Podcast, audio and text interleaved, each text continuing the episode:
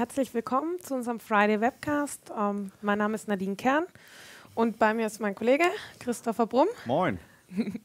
und wir möchten heute so ein bisschen den Nebel rund um MCAS, der sich da gebildet hat, lüften. Und ähm, dafür möchten wir euch allen drei Fragen beantworten. Ah, genau. Wir sind in relativ vielen Projekten äh, momentan unterwegs und kriegen immer wieder die Frage, ja, wir haben da dieses MCAS, ähm, was ist das eigentlich? Ähm, und äh, wofür soll ich das denn benutzen? Und wie fange ich denn überhaupt am besten damit an? Und ähm, das war auch der äh, Auslöser und unsere Motivation für den äh, Webcast heute. Wir wollen versuchen, diese drei Fragen zu beantworten ähm, und haben dafür ja, ein bisschen äh, Demomaterial dabei, haben ein bisschen Theorie dabei und äh, haben viele kleine praktische Beispiele. Genau, und wie du schon gesagt hast, fangen wir erstmal mit, mit der Theorie an. Ähm, ja, wir gehen in die Cloud, wir gehen immer mehr in die Cloud, weil sich daraus neue Möglichkeiten ergeben. Das heißt, ich kann von überall arbeiten. Alles, was ich brauche, ist ein Device in irgendeiner Art und Weise, ein Handy, ein PC und ich brauche Internetzugang. Und dann kann ich meine Cloud-Dienste benutzen, kann auf meine Daten, die in der Cloud gespeichert sind, zugreifen. Das ist easy und ähm, ja, sehr flexibel.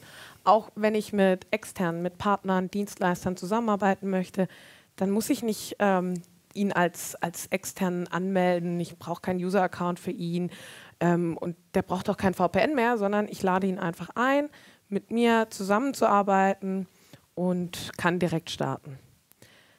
Das Ganze ja, nennt man heutzutage auch ganz oft den New Normal Work, stellt uns aber auch vor neue Risiken, denen wir natürlich entgegenkommen möchten. Da kommen dann ähm, so Fragen auf, äh, wer greift eigentlich auf meine Daten und Services zu? Wenn das von überall und von jedem Gerät aus möglich ist und auch für so viele Externe, die ich einlade, dann muss ich wissen, wer, wer sind die Entitäten in diesem mhm. Umfeld. Und ähm, dazu möchte ich natürlich auch wissen, welche Gefahr bringen diese Entitäten mit sich, welches Risiko haben sie, wer ist in dem ganzen Umfeld verwundbar. Und ähm, ein wichtiger weiterer Punkt, die Hürde heutzutage, einen Service zu nutzen, ist relativ gering. Also wir, äh, Stichwort, das Marketing nimmt die Kreditkarte und bucht sich irgendeine SaaS-App dazu. Wir kennen die gar nicht, wir haben auch damit nichts zu tun. Es muss keiner mehr ins Rechenzentrum gehen, einen Server einbauen, eine Applikation installieren, sondern das geht alles easy per Kreditkarte gebucht oder per PayPal. Und ähm, ja, wir verlieren die Übersicht, wir wissen nicht genau, was wird genutzt, wo liegen unsere Daten. Und wenn wir das begegnen wollen, dann ist ganz oft die Antwort, nutzen wir ein Caspi. Und ähm, Chris, ich glaube, dann sollten wir den Begriff Caspi mal erklären. Genau, also ähm, CASB ist eine, erstmal als allererstes eine Abkürzung, ähm, steht für Cloud Access Security Broker und da gibt es ein paar Definitionen. Äh, Gartner hat zum Beispiel eine eigene Kategorie dafür und bewertet verschiedene Produkte da rein. Und ähm, äh, wir haben uns mal für die Definition von der Wikipedia entschieden, die im Grunde sagt, dass ein CASB etwas ist, das zwischen dem Anwender und der Cloud-Applikation sitzt und ähm, Aktivitäten monitoren und äh, Policies durchsetzen kann. Ähm, und das kann sehr unterschiedlich sein. Cloud-Services sind sehr unterschiedlich. Also ne, wir haben eine sehr hohe ba Bandbreite von Dingen und ähm, wir haben sehr unterschiedliche Use Cases da drin. Ne? Es kann über sowas wie äh, das Monitoring von so äh, User-Aktivitäten oder äh, Warnung an Administratoren, Warnung äh, für Aktivitäten von Administratoren ähm, äh, über ähm, Anomalien, über schädliches Verhalten, ne, also Strichwort Rogue Admin. Ähm, und äh, wir können mit so einem CASB ähm, in der Regel auch unsere Policies umsetzen, unsere Governance umsetzen, unsere Compliance umsetzen und wir wollen ähm, äh, die äh, verschiedenen ähm, oder wir wollen Malware aufhalten dabei. Und ähm, ja, ein Caspi wird, muss sich daran messen lassen, wie gut er sich äh, in diese Use Cases uns unterstützen kann. Microsoft hat auch ein Caspi und der heißt Microsoft Cloud App Security. Ja, damit sind wir eigentlich bei der ersten Frage. Was ist jetzt äh, MCAS, also Microsoft Cloud App Security? Auch hier haben wir wieder eine, eine gute Abkürzung. Ähm, MCAS kurz gebracht. Und ja, das, ähm, das, was du bereits erwähnt hast, das kann MCAS. Vielleicht können wir da noch mal so ein bisschen drauf eingehen, wo wir ja. uns jetzt bewegen, was es kann, was es macht. Genau. Ich habe es eben schon gesagt, wir haben äh, einen relativ hohen Variantenreichtum dabei. Ne? Also wir haben äh, sehr unterschiedliche SaaS-Apps ähm, oder auch IaaS-Apps und PaaS-Apps, die äh, verwendet werden von den anderen, äh, von den Anwendern. Und ähm, ein Salesforce hat ganz andere Anforderungen als eine AWS-Umgebung oder ServiceNow unterscheidet sich sehr stark von G Suite. Dementsprechend ähm, ist es notwendig, dass wir ein flexibles Produkt haben. Und wir haben auch eine ganze Bandbreite an unterschiedlichen Security-Aspekten, äh, ähm, auf die wir eingehen müssen. Ähm, wir wollen äh, Shadow IT erkennen, wir wollen unsere Daten beschützen, Datenabfluss verhindern, wir wollen Bedrohungen für die Anwender, Bedrohungen für die Services ähm, erkennen und mitigieren. Wir wollen Fehlkonfigurationen. Deswegen ähm, äh, ist, wirkt MCAS auf dem ersten Moment erstmal etwas ja, verwirrend. Da ist viel zu sehen ähm, und es gibt viele unterschiedliche Dinge, die jetzt auf den ersten Moment vielleicht auch gar nicht so sehr zusammenhängen. Das hat halt was damit zu tun, dass MCAS eher so das ja, Schweizer Taschenmesser äh, ist für äh, die Absicherung von Cloud-Applikationen.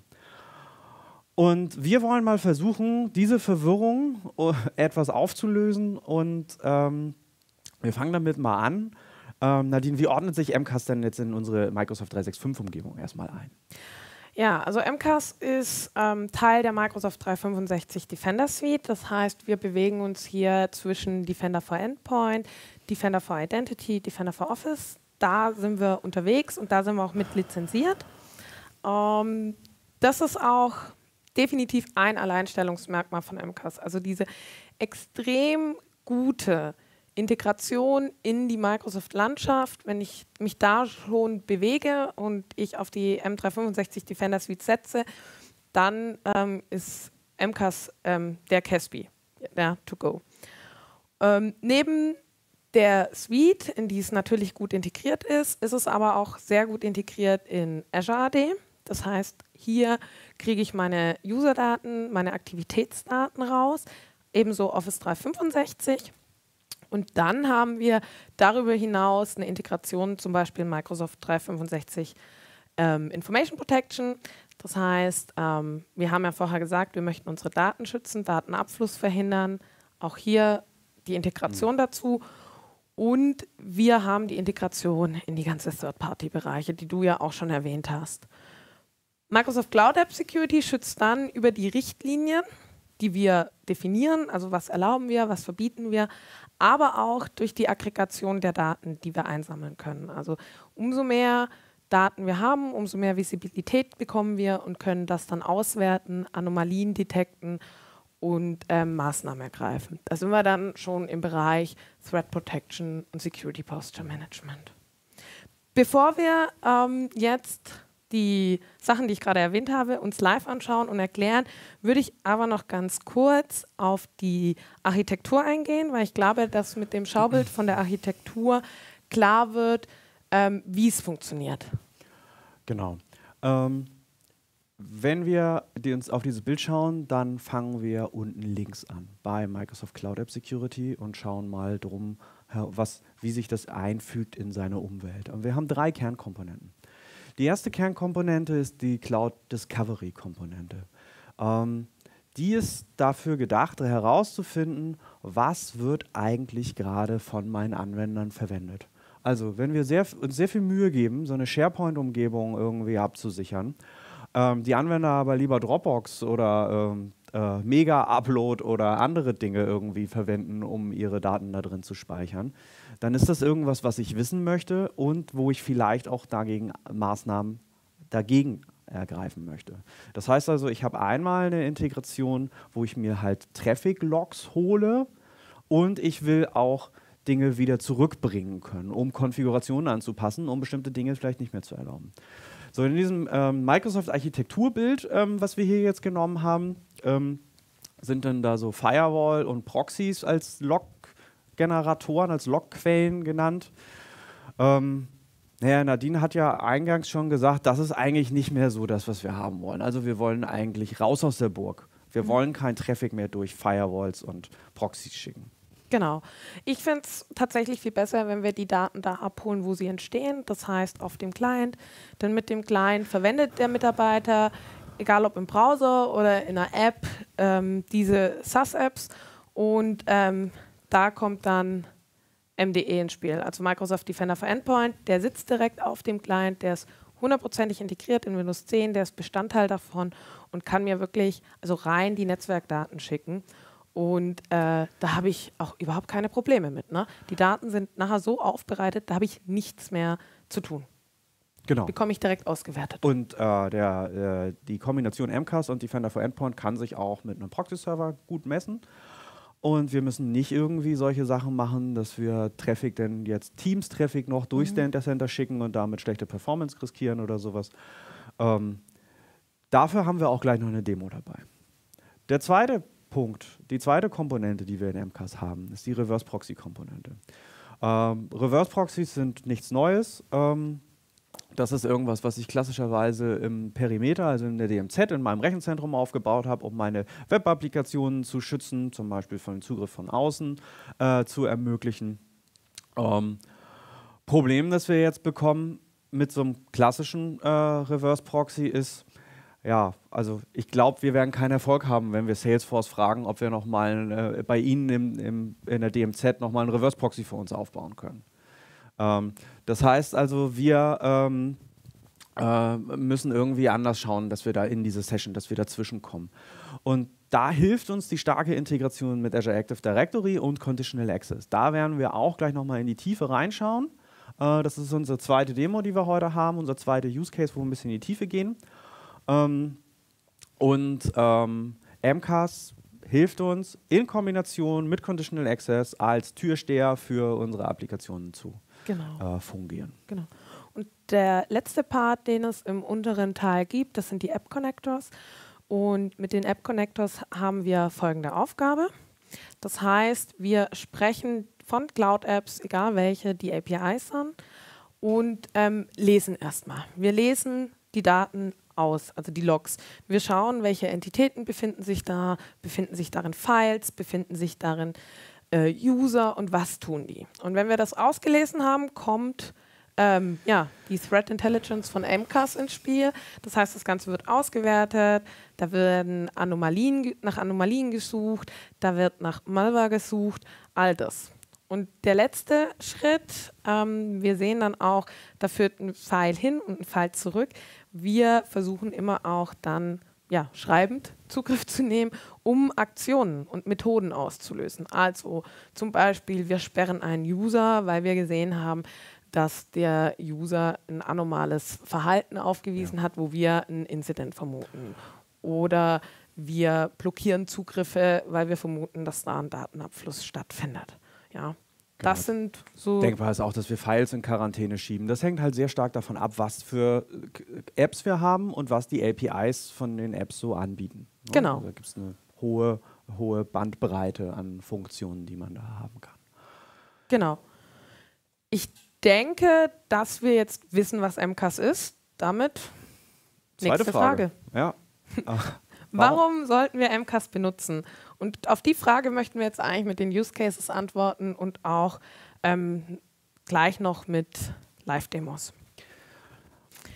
Ja, ähm, die Use Cases haben wir in drei Bereiche unterteilt. Ähm, ich fange einfach mal an mit dem Bereich Cloud Threads.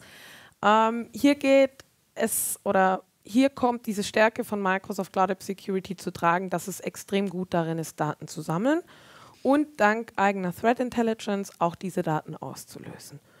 Und damit erkennen wir Threats, wir erkennen ähm, kompromittierte Accounts, wir finden Malware in, in, in, zum Beispiel in unserem Salesforce oder so und können das Ganze dann auch mitigieren. Das muss nicht nur die Threat Intelligence von Microsoft sein, also die mitgebrachten Policies und Alerts. Das kann tatsächlich auch sein, dass wir hier ähm, eigene Threat Intelligence bauen, je nachdem, wie weit wir sind. Genau, der zweite ähm, Teil ähm, sind äh, in der Mitte die äh, Sanctioned Apps. Ähm, als Sanctioned Apps bezeichnen wir halt alles das, was wir, wofür wir uns verantwortlich fühlen, was wir managen, wo, was wir absichern wollen, was wir, äh, wo wir Single Sign-On ermöglichen wollen, möglichst, in denen wir ähm, schauen, dass wir die Daten da drinnen schützen ähm, und dass wir halt auch starke Access Management Funktionen einbringen. Also zum, ne, so die Reverse Proxy Komponente spielt eine große Rolle im Bereich Sanctioned Apps. Dafür haben wir dann genau gleich noch eine Demo. Genau. Der letzte Bereich, das sind die unsanctioned Apps und hier sind wir in, äh, in diesem ganzen Bereich, wo wir nicht genau wissen, was passiert eigentlich. Also wenn wir jetzt nicht auf den Client schauen oder in die Netzwerkverbindungen schauen, dann wissen wir gar nicht, was wird da genutzt, wo, wo arbeiten unsere Mitarbeiter, wie arbeiten unsere Mitarbeiter und was nutzen sie. Und das soll MCAS uns ermöglichen, dass wir das sehen und dass wir dann auf Basis dem, was wir finden, ein Assessment durchführen können. Das heißt, wir sehen, dass ein Mitarbeiter Dropbox benutzt hat. Was ist Dropbox? Wie ist es bewertet? Das ist jetzt ein sehr einfaches Beispiel, das kennt jeder. Aber es gibt auch jede Menge Apps, ähm, die wir nicht kennen. Und da bietet Microsoft uns mit MCAS ein Assessment, wo wir schon eine erste Bewertung kriegen und eine Idee davon kriegen, was der User da überhaupt benutzt. Und auf dieser Idee und vielleicht noch eigener Recherche können wir dann sagen, okay, wir erlauben diese App unternehmensweit oder wir verbieten diese App. Ähm, ja, da, da können wir einiges machen. Und ich würde sagen, wir schauen uns das jetzt live mit Chris in, im MCAS-Portal an. Das heißt, wir springen mal rüber in das Portal von Microsoft Cloud App Security. Ähm, wenn ich da mit den Kunden spreche, dann sagen sie mir ganz oft, äh, jetzt Nadine, bitte nicht nochmal im Portal. Wir sind nämlich hier nicht im M365 Defender Portal unterwegs gerade, ne? Nein, das ist noch das äh, Cloud App äh, Security Portal, das ähm, Cloud Discovery Dashboard dort. Ähm, wir haben auch das ähm, äh, das Microsoft Defender, das Microsoft 365 Defender Portal, in dem äh, Microsofts erklärtes Ziel ist, alle Defender Produkte und auch all diese Portale zu konsolidieren. Aber das ist noch ein relativ weiter Weg. Wir haben hier schon noch eine erste Integration. Das heißt also, wir sehen hier die Alerts, die in MCAS erzeugt werden. Wir sehen hier auch ganz viele User-Daten und so weiter. Ähm, aber wir haben im Defender-Portal noch keine volle Integration äh, für MCAS. Ich hoffe, dass sich das in den nächsten Monaten noch, noch mal deutlich entwickeln wird. Mhm. Wir sehen momentan ja fast monatlich ähm, neue Funktionen, die aus MCAS dann jetzt auch im Defender-Portal verfügbar sind. Ähm, und ähm, das ist aber überhaupt nicht schlimm. Unser MCAS-Portal ist äh, gut für seinen Zweck ähm, und ähm, man kann es gut äh, benutzen. Also fürs Daily Security Operations reicht uns tatsächlich oder ist das Defender 365 Portal unter security.microsoft.com definitiv der richtige Einstieg. Ich kriege da ja. immerhin schon mal meine Alerts und habe äh, einen Einblick. Aber dieser andere Aspekt, also nicht unbedingt diese Cloud-Threads, sondern äh, das Steuern und Managen von Apps, das ist einfach in dem MCAS-Portal geblieben und deswegen bewegen wir uns da heute auch hauptsächlich. Richtig. Genau, also ähm, immer wenn ich irgendwie Dinge in Tiefe wissen will, gehe ich momentan noch in das MCAS-Portal. Ich weiß aber auch bei anderen Produkten, bei Defender for Endpoint zum Beispiel, gehen wir da jetzt, ähm, gehen, können wir, brauchen wir das eigene Portal ja. eigentlich nicht mehr. Ähm, äh, genau, was sehen wir hier? Wir sehen das Cloud Discovery Portal. Das ist in, meinem, äh, in meiner Lab-Umgebung erstmal eher unspektakulär, äh, weil wir äh, da nur zwei User drin haben und die jetzt auch nicht so richtig viel Traffic machen. Aber ähm, wir können daran sehen, was, äh, wa was soll damit erreicht werden. Wir können sehen, welche Apps aus welchen Kategorien, also was, was machen die Leute überhaupt, was für Kategorien werden da verwendet und wie ist denn überhaupt so die Verteilung von Sanctioned Apps, also Sachen, die wir gewollt und gemanagt haben wollen, Sachen, die wir überhaupt noch nicht bewertet haben ähm, oder Sachen, die wir nicht wollen, also die wir als unsanctioned markiert haben. Ne? Also ich kann zum Beispiel, bevor ich überhaupt anfange, irgendwelche Dinge zu blocken oder so, kann ich mir die Sachen erstmal markieren und mir versuchen, äh, einen Überblick darüber zu verschaffen. Wie viel ähm, wird das denn überhaupt genutzt? Ich kann sehen, welche Apps äh, in welchem Ausmaß verwendet werden. Ne? Also ich kann halt sehen, äh, wie viel Traffic da so durchgeht. Ich kann auch noch, noch, deutlich tiefer reingehen in das Nutzungsverhalten da, kann halt irgendwie so meine äh, fleißigsten Anwender sehen und ähm, äh, kann halt auch sehen, okay, wenn es irgendwie Alerts gibt in diesem Zusammenhang, dann kann ich mir die hier an der Stelle auch gleich anschauen. Ähm, das ist unser erster Use Case gewesen im Bereich Shadow IT Discovery. Wir wollen sehen, was ist da los, was für Daten kommen da, okay? genau. Also äh, erstmal haben wir uns eine Übersicht verschafft und meistens kommen ja dann Findings raus aus so einer Übersicht. Also ja. du wirst jetzt äh, definitiv ähm, auch was sehen, was dir nicht gefällt, wobei dein Demo-Tenant da wirklich sehr anständig ist. Ich habe da schon ganz andere Sachen erlebt. Ja. Dann schauen wir doch mal direkt rein in die Discovered Apps und ähm, dann gucken wir uns mal dieses Assessment an, also die Hilfestellung, genau. die du jetzt hast, um aus den Daten ja weitere Maßnahmen abzuleiten. Genau, also ich, äh, eine Sache habe ich noch, ne, hier oben, ich sehe, das sind jetzt alles Windows 10 Endpoint-User. Das können auch, ne, das, also wenn ich denn unbedingt will, kann ich auch meine Proxys daran anschließen, ähm, äh, so dass ich halt auch auf verschiedenen äh, Ebenen das nochmal wieder filtern kann. Ne? Der zweite Teil, ähm, das ist das, äh, der Cloud-App-Katalog. Microsoft hat, nimmt uns hier ganz viel Arbeit ab. Wir haben da schon eine ne, 23.000 Apps hat äh, Microsoft schon mal vorab für uns bewertet ähm, und gibt uns da so ein paar äh, Entscheidungshilfestellungen, sage ich mal. Ähm, ich will mal kurz auf zwei Sachen draufgehen, ähm, und zwar aus dem Bereich äh, Cloud Storage. Ähm, das ist ja so das, der offensichtliche Use Case. Also äh, meine Anwender speichern die Daten da drinnen äh, in, in Cloud Storage Apps, die ich nicht äh, und ich würde gerne mal wissen, in welchen denn. Und, ne? ähm, und als erstes gucken wir uns mal an, ja, den, die bekannteste nach OneDrive ähm, ist sicherlich Dropbox. Ja. Genau. Das ist ja so der, das Schreckgespenst, ähm, das überall zu finden ist. Genau. genau. Wobei auch man, man, auch sagen muss, es gibt auch, ähm, also Dropbox hat hier eine gute Bewertung bekommen. Warum Richtig. haben sie eine gute Bewertung bekommen? Naja, weil sie halt alle Security-Anforderungen hier an der Stelle erfüllen. Also ich kann in der Enterprise-Variante Multifaktor-Authentisierung machen, hat einen Admin-Trail und ähm, es unterstützt SAML, das heißt also ich kriege es in mein Azure AD angebunden. Mhm. Und ähm, MCAS ist genau für solche Use Cases auch gedacht. Also wenn ich jetzt irgendwie als Firma mich entschieden habe, also keine Ahnung, vor meiner Office 365 Einführung ähm, schon äh, Dropbox Enterprise oder so zu nutzen, dann kann MCAS mir helfen, genau da äh, ein ähnliches Schutzniveau wie in OneDrive zu erreichen. Nicht ganz, aber ne, also ich kann halt noch Sachen äh, nachbessern. Genau. Und ähm, warum hat es jetzt keine vollen Punkte gekriegt? Naja, wir sehen hier, es gibt bestimmte Compliance-Richtlinien, äh, ne? also SOX zum Beispiel, ähm, die äh, äh, wo ähm, äh, aus dem Assessment rauskommt, dass Dropbox damit nicht compliant ist. Genau. Es muss man jetzt hier dazu sagen, das ist definitiv ein, ein, sehr standardisiertes und einfaches Assessment. Es hilft uns, eine erste Idee über diese App zu bekommen. Genau. Ich kenne jetzt wenige meiner Kunden, die sagen würden, ja, yeah, Dropbox 10 Points setzen wir ein. Aber ja. ähm, es ist halt wirklich ein standardisiertes und aus technischer Sicht oder aus Compliance-Sicht durchgeführtes Assessment. Selbst für sowas bräuchte ich jetzt, wenn ich das mir eine völlig unbekannte App ist, ja schon äh, ziemlich hohen Aufwand, um das alles nachzuvollziehen. Ja. Und es gibt mir eine erste Idee. Das bedeutet noch lange nicht, ähm, dass bei einer App über, über fünf Punkte ich die auf jeden Fall freigebe. Also so ist ja nicht. Ne? Das muss natürlich immer auch in die Applikationsstrategie reinpassen. Eine Orientierungshilfe. Ne? Also genau. zum Beispiel ähm, äh, würde ich wahrscheinlich ganz anders reagieren, wenn ich sehe, dass Leute Dropbox benutzen, als wenn sie, wenn ich sehe, hier mein zweites Beispiel, hier, wenn ein Mega-Upload genutzt wird. Weil ähm, hier habe ich halt äh, das ganze Thema Compliance gar nicht. Okay, ich glaube, es ist auch nicht so der Use Case für Mega-Upload.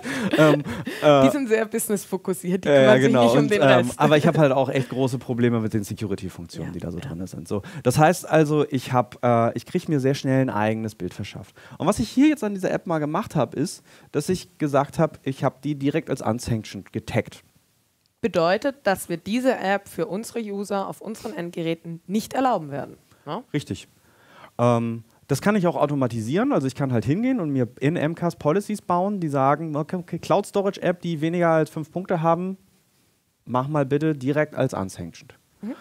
Ähm, Gut, bei 23.000 Apps wird das auch nichts mit äh, manuell durchgehen und ja oder nein. Ähm, da brauchen wir ein paar Policies, die uns da die Arbeit schon abnehmen. Wenn wir ja. Äh, sehen, dass da viel benutzt wird und auch viel Neues dazukommt, dann würde ich das Ganze wirklich genau. automatisieren. Genau. So, und das ist ähm, ja, ein etwas anderer Ansatz als diese klassischen Proxy-Kategorien, sondern hier haben wir halt, es gibt ein Assessment, wie sind die Risiken und danach kann ich dann entsprechend arbeiten. Ne? Es passt mhm. also deutlich besser in unsere ganze äh, Zero-Trust-Strategie äh, rein. Genau. Ähm, ja, ich glaube tatsächlich, dass wir, dass wir jetzt mal einen Überblick haben, was du siehst als Admin. Du hast noch eine Mitarbeiterin mitgebracht, die Megan. Ja, und mm, genau. ich würde sagen, wir schauen uns jetzt mal an, wie das für die Megan aussieht. Also wenn die Megan jetzt hergeht und sagt, ähm, sie möchte nicht in OneDrive arbeiten oder sie hat vielleicht privat noch irgendwie andere Cloud Storages und möchte die auch befüllen, dann wird sie das versuchen. Und ähm, genau. das können wir jetzt mal durchspielen hier und gucken, wie es dem User damit ergeht. Genau, also ähm, äh wir haben, äh, Megan hat einen modernen ähm, äh, Client, der ist ähm, äh, Intune gemanagt, da haben wir einen Defender for Endpoint drauf, wir haben eine volle Office 365 Integration, wir sehen das hier schon, ne, also äh, hier läuft ein Outlook drauf und Teams drauf, also äh, wir haben äh, Single Sign-On, das heißt also, wenn ich hier meinen Edge-Browser aufmache, dann sehe ich direkt, Megan ist hier direkt angemeldet. Mhm. Ähm, ich habe Single Sign-On für alles. Ich kann halt auch mal sowas wie Teams im Browser aufmachen, ähm, wenn ich das möchte. Und ähm, kann da drinnen dann äh, ja, teilnehmen, also ne, die ganz normale Teams-Browser-Experience, genau. die ich so habe. Und ähm, dann da drinne, ja, also wir haben Kollegen, die arbeiten nur noch in Office Online. Genau. Und, ähm Aber wir haben ja auch den einen oder anderen Use Case, dass sie dann eben nicht mehr unsere Anwendungen benutzen, sondern zum Beispiel Mega. Und ähm, das können wir mal ausprobieren, wenn du einmal versuchst, was zu uploaden bei Mega. Genau, schauen wir mal. Wie du gesagt hast, das hier wäre jetzt ein ja, moderner Client.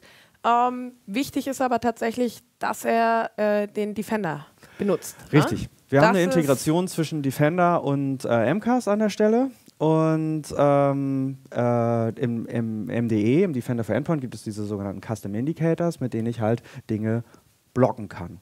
Ähm, und die befüllt MCAS für uns automatisch durch diese Integration. Wenn wir jetzt mal davon ausgehen, dass wir vielleicht nicht überall einen modernen Client haben oder den Defender for Endpoint, aus welchem Grund auch immer, was würdest du dann machen? Weil wir können ja dann nicht die Custom Indicators benutzen. Haben wir da eine Möglichkeit, mit den APIs auch die Firewalls zu befüllen? Ja, genau. Also es hängt Geht ein bisschen auch. davon ab, wie man, ähm, was, für, was, für, was man da so hat. Mhm. Also ähm, äh, MCAS kann direkt APIs ansteuern, kann aber auch uns zum Beispiel Konfigurationsskripte direkt mhm. vorbauen und die wir dann da einführen. Das hängt ein bisschen davon ab, was, man, was ich denn da habe. Mhm. Ne? Ähm, bei äh, Defender for Endpoint habe ich halt, es ist ja habe ich eine sehr gute Integration und brauche dann jetzt auch nichts weiter tun, als diese App als unsanctioned ja. zu markieren. Sehr gut. Ähm, genau. Beim Defender for Endpoint haben wir ja vorher schon gesagt, der sitzt tief in Windows 10 drin. Ähm, damit haben wir jetzt hier nicht nur die Chance, diesen Blog über Defender Smart Screen im Edge-Browser so plakativ zu machen, sondern wir haben auch die Chance, das für die anderen Browser umzusetzen. Das heißt, wenn die Megan jetzt hergeht und den Firefox benutzt, hat ja. sie damit auch keine Chance. Nur die Block-Notification ist ein bisschen anders. Man sieht es jetzt hier, ja. wenn der Browser nicht von Microsoft ist, dann warnt oder informiert mich das Betriebssystem über die äh, Toast-Notification. Ähnliches gilt dann auch, wenn wir das Ganze, also viele dieser SAS-Anwendungen haben auch eine, eine Client-App, ein Rich-Client, der würde auch geblockt werden. Das ist also völlig genau. umfangreich ja. und reicht aus für für diese Blogs. Genau, die Klassiker sind jetzt hier, also ne, Dropbox hat einen Client, äh, Google Drive hat einen Client und genau. äh, dadurch, dass der Defender for Endpoint im Netzwerkstack sitzt, ähm, können wir können das wir entsprechend das blocken hier. Ne?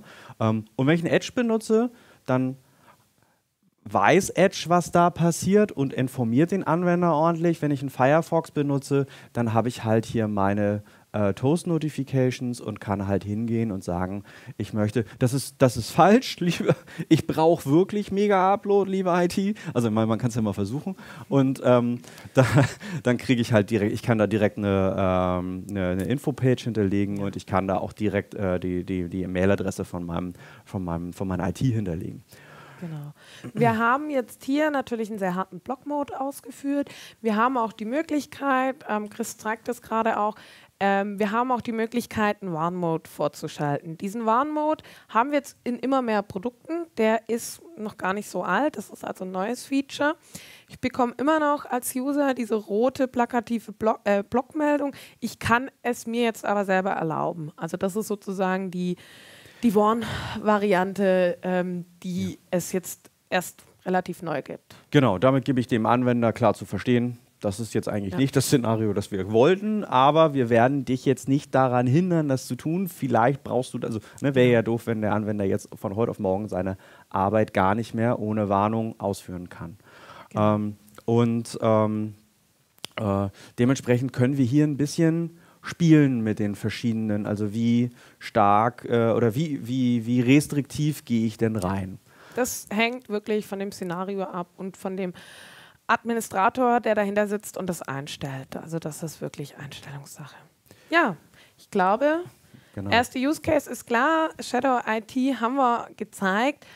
Und ähm, wir kommen jetzt zum nächsten Use Case. Davor möchten wir aber ganz gerne nochmal ähm, Conditional Access erwähnen, weil äh, wir haben es zu Beginn ganz kurz erwähnt. Unser nächster Use Case, Access Management, da spielt mehr rein als MCAS oder nur MCAS. Das heißt, ähm, hier haben wir ein Zusammenspiel aus Conditional Access, Azure AD und Microsoft Cloud App Security.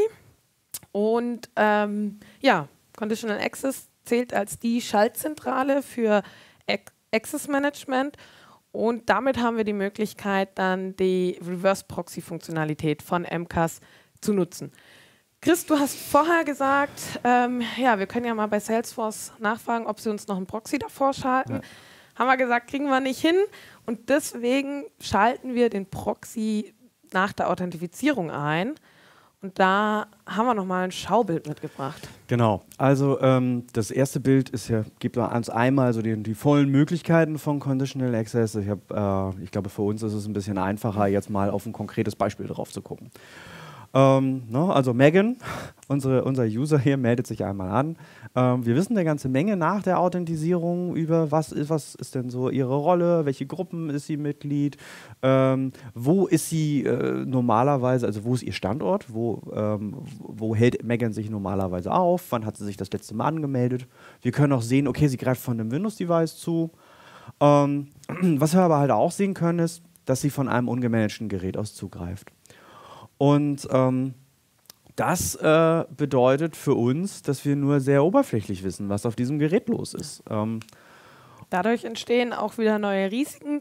Also wir wissen nichts von dem Gerät. Wir wissen ähm, nicht, ist auf dem Gerät ähm, ein Antivirenschutz drauf, wem gehört dieses Gerät. Ähm, na? Und dadurch entstehen Risiken. Wir könnten unsere Daten verlieren auf private Geräte aber das Gerät, wenn ich von diesem Gerät aus arbeite, könnte auch Malware einschleusen, ne? User kompromittieren. Da ja, entstehen einige Risiken. Genau. Ähm, und jetzt wäre halt so der, der einfache Weg zu sagen, okay, dann kommst du halt nicht rein mit einem äh, ungemanagten Gerät. Das ist aber, ähm, also ich erinnere mich, letztes Frühjahr, da mussten relativ viele Leute relativ schnell ins Homeoffice. Nicht jeder hatte ein von der Firma bereitgestelltes Gerät. Ähm, das heißt also, ich, äh, wir, ähm, die, die Notwendigkeit, Leute auch von ungemanagten oder auch von privaten Geräten aus auf die Services draufzulassen, ähm, die ist gegeben. Und wenn man das tun kann, dann ist das eine verlockende Option. Ähm, und um jetzt genau das zu ermöglichen und trotzdem diese Risiken, die wir da haben, zu mindern, ähm, äh, können wir an der Stelle diese Session durch äh, MCAS, durch die Reverse-Proxy-Funktionalität routen. Es ist auch, glaube ich, ganz wichtig, wenn wir nochmal ans Gästekonzept denken. Also du kannst ja. auch nicht hergehen und jeden Gast, den du einlädst, bei dir im Tenant zu arbeiten, mit dir zu arbeiten, noch ein Gerät äh, bereitstellen. Das, das, äh, geht in die Kosten und geht auch wieder auf die Arbeitszeit der IT zurück. Ähm, das heißt, ähm, ja, also das Gerät muss, äh, muss unabhängig sein. Da müssen wir woanders die Schutzziele erhöhen. Ne? Genau, wir nehmen die Reverse-Proxy-Komponente und ähm, äh, zwingen den Anwender dann in den Browser. Das ist aber ja, wie wir gesehen haben, nicht wirklich das Problem. Ähm, und ähm, die äh, äh, ja, dann ja. schauen wir uns die Demo dazu an. Genau, also ich würde sagen, wir gehen nochmal bei Chris auf den Computer und schauen uns die Demo an und ähm, schauen, äh, ja, was die Megan jetzt macht. Wir können, glaube ich, mal die Blogtoasts, die können wir wegklicken und dann, ja, ähm, ja du bist hier auf einem gemanagten Gerät, du hast vollen Zugriff, Conditional Access, äh, hindert dich nicht am Arbeiten. Damit wir jetzt mal so ein Unmanaged Device darstellen, ähm, nehmen wir für den Use Case jetzt eine In-Private Session. Bei einer In-Private Session verliert ich die Device-ID, äh, die, die, den Device State und ich habe auch keinen Zugriff mehr auf meinen Primary Refresh Token. Richtig, genau. Also der, äh, die, die Komponente, die uns erlaubt, Single Sign-On zu machen, die uns erlaubt, ähm, den, das Device zu identifizieren, ist im, ist im ähm, Windows der, der sogenannte Primary Refresh Token. Und in dem Moment, wo ich in eine In-Private Session gehe, habe ich keinerlei Zugriff mehr darauf. Gewollt. So. Gewollt. Ähm, das heißt also, das verhält sich jetzt wie ein privates, wie ein ungemanagtes Gerät. Äh, wir sehen auch schon, wenn ich jetzt auf meine, auf meine MyApp-Seite gehe, dann äh, habe ich, äh, ja, muss ich mich erstmal anmelden. Ich, äh, er fragt mich nach einem Passwort. Ups, ups, komm zurück. Komm zurück. Genau. er fragt mich nach einem Passwort. Einmal nach einem Passwort. Und dann gehen wir damit an unser Azure AD. Unser Azure AD wird ähm, oder Cloud Conditional Access managt den Zugriff und in Conditional Access haben wir gesagt, für diesen Sign-in brauchen wir einen zweiten Faktor. Den bestätigt der Chris gerade auf seinem Handy und dann können wir uns anmelden. Und bis hierhin ist noch alles normal. Wir haben da jetzt auch noch gar nicht viel mit MCAS gemacht. Ähm, das kommt erst, wenn wir jetzt auf Apps schauen, die sensitive Daten enthalten, haben wir uns entschieden. Und deswegen gehen wir gleich mal in Teams und dann kommt erst die spannende Änderung. Und jetzt können wir mal einen Blick in die URL werfen. Die genau. ist nicht mehr teams.microsoft.com. Genau, ja. die sehen wir gleich. Als erstes kriegen wir, eine, äh, kriegen wir quasi eine Seite präsentiert. Die kann ich als IT jetzt ausblenden, aber ich finde es ganz gut, den Anwender darüber zu informieren, was jetzt hier gerade passiert. Er kann sich auch selber entscheiden. Ich will, das habe ich jetzt oft genug gesehen. Mhm. Ne? Und ich will jetzt weiter zu Teams. Und wenn ich jetzt oben drauf schaue, dann sehe ich schon hier unsere URL, teamsmicrosoft.com. Und da hängt jetzt ein mcas.ms dran. Mhm. Das heißt also, wir greifen auf den Reverse Proxy zu, auf in MCAS. Ähm, und es wird hinten raus eine Session zu, äh, zu Teams aufgemacht. Und ähm, wir können, so wie es aussieht, Teams ganz normal benutzen. Genau, also wir können jetzt hierher gehen und im Browser in dieser Session ähm, ja, einfach mal am, am Leben teilnehmen. Das heißt, wir schicken einen Post ab, ähm, wir können auch äh, hier, wenn du mal auf Files klickst, äh, und wir haben da schon mal was vorbereitet, äh, eine PowerPoint öffnen. Genau. Ähm, das klang gerade gut, ne? Wir haben da mal was vorbereitet. Genau. Megan ist unglaublich interessiert in Defender for Office. Also die äh, informiert sich gerne über ja. die äh, neuen Entwicklungen mit, der neuen, mit dem neuen Detection Stack und solchen Sachen. Genau. Und hat sich überlegt, okay, jetzt äh, das ist, das ist interessant. Das, das ist gut. Kopiere ich mir mal. Genau. Ähm, und ich sehe schon, okay. Äh, jetzt ist rum. Jetzt sind wir, jetzt, das dürfen wir nicht. Warum dürfen wir es nicht? Datenabfluss. Das war ja genau diesen Use Case, den wir mitigieren wollten. Wir wollten, dass die Daten in unserem Tenant bleiben. Und im Grunde sind wir hier jetzt, genau, probier mal die ganze PowerPoint zu entführen. Genau, genau. ich, ich, ich nehme die einfach mit, mache das auf meinem Client ähm, und oh. äh, sehe, das darf ich auch nicht. Genau. Ähm, das ist aber auch jetzt nicht schlimm in Office 365. Also ne, die Office genau. Online läuft super. Ähm, hier kann ich bequem Ich kenne einige, die nur noch mit, mit Office Online arbeiten und die Apps gar nicht mehr benutzen. Ich weiß, für den normalen User ist das jetzt nicht unbedingt der Case, aber wir können noch arbeiten. Ja? Also es ist jetzt nicht so, dass die, dass die Welt untergeht. Und meine Daten sind jetzt hier wirklich komplett gekapselt in dieser einen Browser-Session. Ich Ja. arbeite eben in meiner Online-Welt und hole da nichts raus.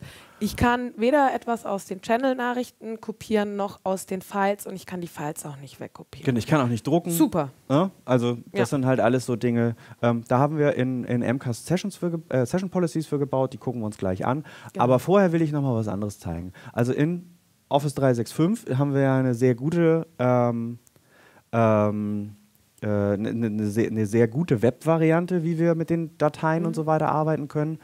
Ähm, ich kann auch in Salesforce äh, Daten speichern und ähm, dementsprechend äh, Ich habe in Salesforce jetzt aber keine Office Online-Integration. Ne?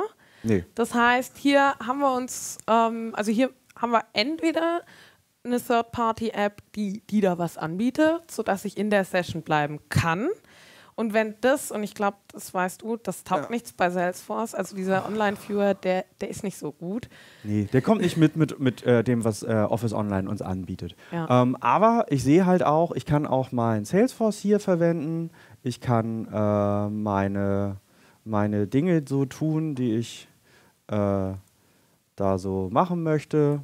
Ähm, und ähm, wenn ich jetzt hier hingehe und sage, ich möchte das hier da rauskopieren, dann kriege ich, eine kriege ich die gleiche Blockmeldung an der Stelle. Also es ist jetzt nicht Office 365 ähm, exklusiv, was wir gesehen haben, Das sondern ist das volle Integration eben. Ne? Genau. Genau. Ich gehe auch noch mal auf, die, auf das File hier, weil wir haben ja eben schon gesagt, der, ähm, der, ähm, die Möglichkeit, hier diese Files sich anzugucken in Salesforce ist jetzt bei weitem nicht so gut wie in Office 365. Deswegen haben wir hier mal eine, etwas, eine andere Variante gewählt. Äh, wenn ich jetzt hier auf Download klicke, dann äh, sehe ich, es kommt nicht direkt eine Fehlermeldung, sondern ich kann das runterladen und äh, in Word öffnen. Das liegt jetzt aber daran, dass wir eine andere Konfiguration für diese Anwendung gewählt haben und nicht, weil Salesforce diesen Block nicht unterstützt. Oder Nein, so, wir ne? hätten das genauso gut blocken können. Aber wir ähm, haben uns für eine andere Variation entschieden Genau. und können die Datei runterladen. Und wie erklärst du jetzt, dass das kein Datenabfluss ist? Genau, also ich kann, die, ich kann das File runterladen. Als erstes meckert mich jetzt erstmal Defender for Endpoint an und sagt, hier, guck mal, das kommt aus einer Quelle, die ich nicht kenne, Ja. weil ähm, äh, das halt nicht als vertrauenswürdige Quelle hinterlegt ist. Das kann ich irgendwie wegklicken, wenn ich das möchte. Mhm. Wenn ich sage, okay, ich weiß, es kommt aus Salesforce. Ähm, aber einer bleibt. Und zwar, ähm, äh, ja, kleiner Hinweis, die Kollegen, die heute Nachmittag dran sind, erzählen was über Sensitivity Labels, über äh, Information Protection und äh, auch über Azure RMS, also die Möglichkeit, Files zu verschlüsseln. Und Genau MCAS hat eine sehen Integration dahin. hier. Wir sehen, dass ähm, dieses File verschlüsselt ist. Wir sehen, dass, der, dass Megan jetzt nur das Recht hat, dieses File anzuzeigen. Ähm, das hätten wir auch anders konfigurieren können. Aber ähm, hier ist es jetzt so, sie hat genau diese Rechte darauf. Sie darf äh, das File öffnen. Ähm, aber zum Beispiel auch nicht. Ne? Also wenn ich jetzt hier mal drauf gehe, ähm, ich habe keine Möglichkeit, das zu kopieren. Ich habe auch keine Möglichkeit, äh, das irgendwie unter einem anderen User äh, unter einer, irgendwie nochmal abzuspeichern oder irgendwie zu modifizieren. Ich kann das auf meinen USB-Stick kopieren, aber sobald ich Megans Account gesperrt habe, ist auch vorbei mit dem Zugriff. darauf. Das heißt, wir haben jetzt hier nicht mehr nur diese ganz gekapselte Browser-Session, sondern jetzt haben wir den Schutz eben woanders hin verlagert und zwar auf das File. Ja, es darf zwar die Browser-Session verlassen, ist dafür dann aber besonders geschützt. Ja, genau. Das ist die Der Integration. Ne? Also wir haben jetzt gerade gesehen, ne? MCAS äh, ist ins Spiel gekommen durch die Integration Conditional Access Intune und konnte dann die Files über die Integration mit Information Protection und Azure RMS dann entsprechend schützen, sodass wir Ne, wir haben verschiedene SaaS-Applikationen mit unterschiedlichen Stärken und Schwächen ähm, und wir können unterschiedliches für unterschiedliche Szenarien unterschiedliche Policies bauen. Ich würde jetzt noch ganz kurz ähm, in, in eine sogenannte Session Policy reingucken. Dazu gehen wir nochmal in das Microsoft Cloud App Security Portal und schauen uns an, wie wir das Ganze ermöglicht haben. Diese Session Policies sind gar nicht so komplex. Das Wichtigste, was ich machen muss, ist Conditional Access sagen, dass es mich doch bitte zu MK schickt. Ne? Das ist Richtig. Step 1. Dann äh, kann ich die Applikation dort onboarden ähm, und äh, dann kann ich so diese, diese Policies bauen. Genau. Ähm, und ähm, wir wollen jetzt mal einmal in eine von diesen Session Policies reingucken, und zwar die, die uns am Kopieren gehindert hat. Und was ich jetzt hier sehe, naja, die hat, das ist eine Session Policy, die hat ähm, einen Namen, die hat eine Description, die hat eine Severity. Das ist halt besonders interessant, wenn ich irgendwie Alerts daraus erzeugen möchte. Ne? Das ist ein Data Loss Prevention, ist es Haupt ist mein Anliegen, ne, das ich damit verfolge. Und ich kann übrigens auch schon hier direkt sehen, ähm, ich habe hier Filter äh, gesetzt. Ich hab- Wann diese Policy greifen wird? Genau, also zum Beispiel, welche Activities hier äh, dahinter liegen. Äh, ne, also Sharing, Print, Cut, Copy. Und ich könnte jetzt hier direkt schon drauf schauen und sagen, ja, ich will mal schauen, ähm, was, hätt, was würde die denn so treffen und wie oft hat die denn schon gematcht. Überhaupt gematcht, ja. Ähm, und äh, damit kann ich mir meine, meine, äh, äh, meine Filter sehr gut zusammenbauen. Ich kann auch andersrum rangehen und mir aus den Activity Logs die Sachen zusammenfiltern und dann in dem Moment direkt eine Policy bauen. Ähm, und äh, also je nachdem, aus welcher Richtung ich da komme. Das Portal ist da relativ flexibel. Genau. Ich hätte, genau, ich habe das jetzt noch gescoped hier auf eine Pilot-User-Gruppe.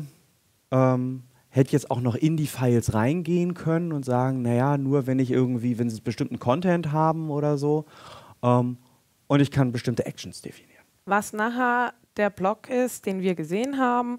Und ich kann dann hier auch nochmal eine, eine ja, Anpassung reinbringen und sagen, okay, ich möchte folgende äh, Warnmeldung für den User und vielleicht noch eine E-Mail oder ein Alert. Ähm, auch hier kann ich mich noch ein bisschen austoben und das auf mich anpassen.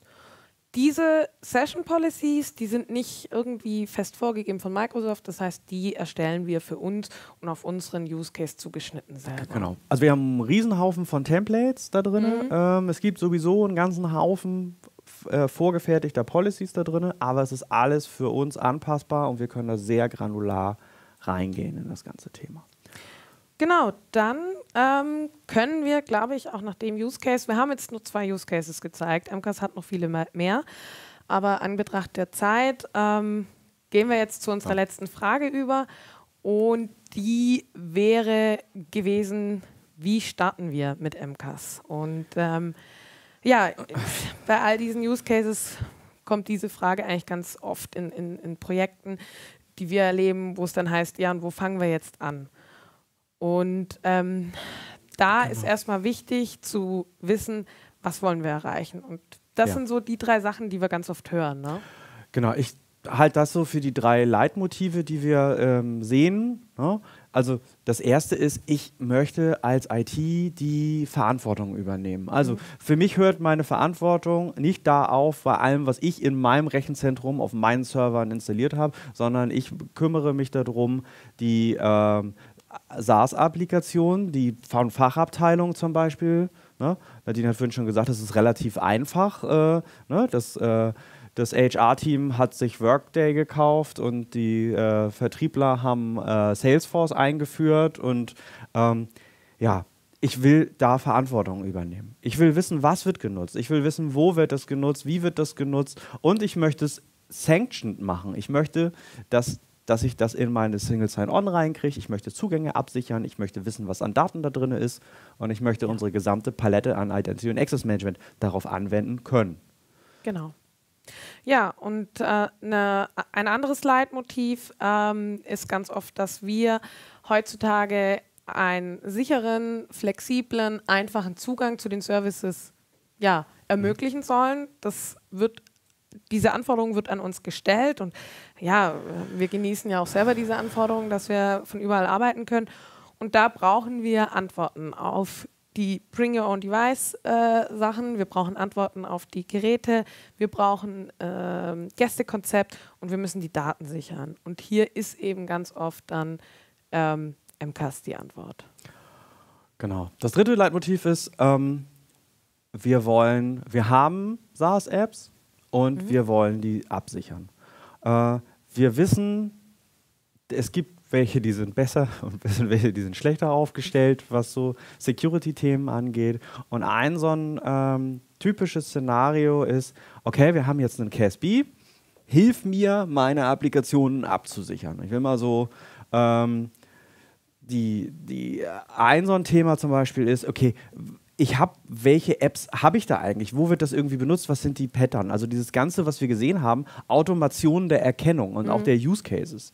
Ähm, und das andere ist, es gibt so ein paar ganz praktische Beispiele. Also Salesforce hat zum Beispiel keinen eingebauten Virenscanner. Aber ich lade meine Files dort hoch. Genau. Und ich lade meine Files da auch runter und ich kann sie da auch irgendwie teilen und all solche Sachen. So, und ähm, was ich da halt dann tun kann, ist, dass ich sage, okay, ich habe meinen Reverse-Proxy dazwischen und jedes File wird gescannt.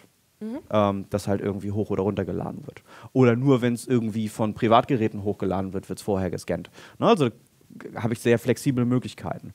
Und solche Beispiele gibt es ganz viele, die, äh, was ich dann da drin tun kann. Ähm, oder ich will zum Beispiel kontrollieren, dass bestimmte klassifizierte Daten nicht in irgendwelche äh, Services reinkommen. Genau.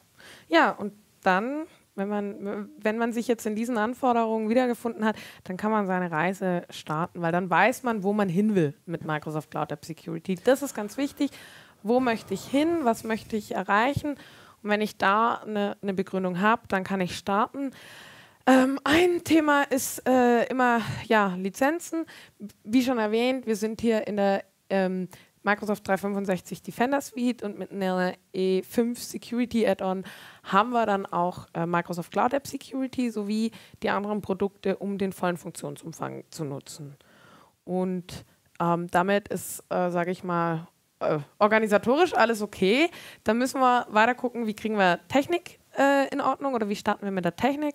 Und da gibt es eigentlich nur eins zu tun, nämlich genau. Verbindungen aufbauen. Genau, wir fangen an mit Office 365 von Azure. Das ist wirklich ein Klick, das mhm. zu tun.